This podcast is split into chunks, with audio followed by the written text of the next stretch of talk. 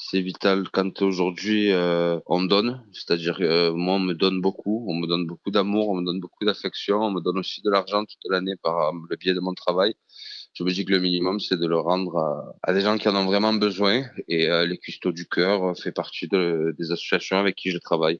Et ouais, j'ai passé quelques années de ma vie dans les hôpitaux quand j'étais jeune et, euh, et, je sais que c'est pas facile tous les jours, donc si je peux faire ça, c'est avec grand plaisir. Toute cette dimension solidaire, mais aussi cette volonté euh, écologique d'adapter votre artisanat aux, aux enjeux écologiques. Ben ça, je l'ai toujours fait, même avant de bosser avec du plastique recyclé j'ai toujours fait du sourcing de bois, des choses comme ça. J'allais récupérer des chutes de bois chez des entrepreneurs, tout ça pour faire mes manches de couteau. Parce que euh, aujourd'hui, si on arrive à ne plus rien jeter, c'est cool. Et euh, c'est ce qu'on cherche. Moi, je sais que je suis un amoureux de la mer et voir tout le plastique que je peux croiser dans les océans et dans les mers que je visite, ça me fait un peu mal au cœur. Donc pouvoir euh, le récupérer pour en faire quelque chose, ben, je trouve ça bien. Donc il y a aussi une démarche de, de création euh, plus largement dans vos couteaux. Euh, vous concevez des couteaux d'exception et, et, notamment aussi des, des couteaux à, à l'occasion de certains événements, comme par exemple le 40e anniversaire de l'abolition de la peine de mort ou encore la fermeture des baumettes historiques.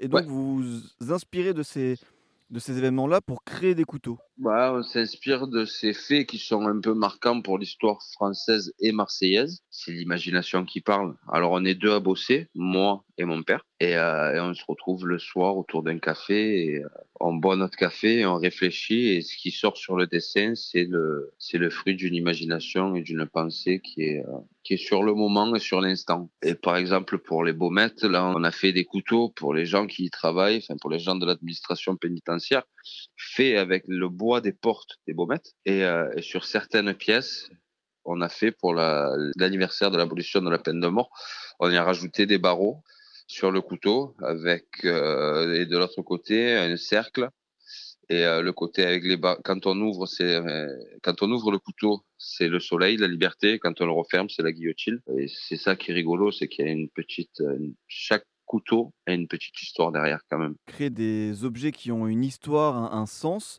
Et alors, dernière petite question, cette, cette passion des couteaux, cet artisanat de, la coutellerie, comment elle est venue? Ben, Moi, mon papa, ça fait 33 ans aujourd'hui qu'il fait ça. Et je l'ai vu faire depuis petit et j'ai pas honte de le dire. Hein, mon père, dans ma vie, c'est mon idole. Et c'est venu naturellement à 19 ans, une fois que j'ai fini de faire mes études de, de commerce j'ai voulu continuer dans le commerce et euh, du jour au lendemain, j'ai dit non, ce que j'ai envie de faire, c'est des couteaux avec mon père. Et, euh, et c'est là où la véritable et la vraie passion est née, c'est-à-dire que euh, j'ai fait un apprentissage de 7 jours sur 7 pendant 3 ans où, où mon père ne m'a pas lâché et, et j'ai eu une passion pour, pas vraiment pour le couteau, mais plus pour la pièce unique et l'envie de fabriquer une ce que j'ai envie quand j'ai envie, avec deux matériaux nobles qui sont à la base surtout le bois pour les manches et le fer pour les lames. Partir de deux morceaux bruts et en arriver à une pièce euh, finie, euh, polie et fantastique, c'est un chemin, mais une fois qu'on a fini le chemin, ben, on est fier de ce qu'on a fait.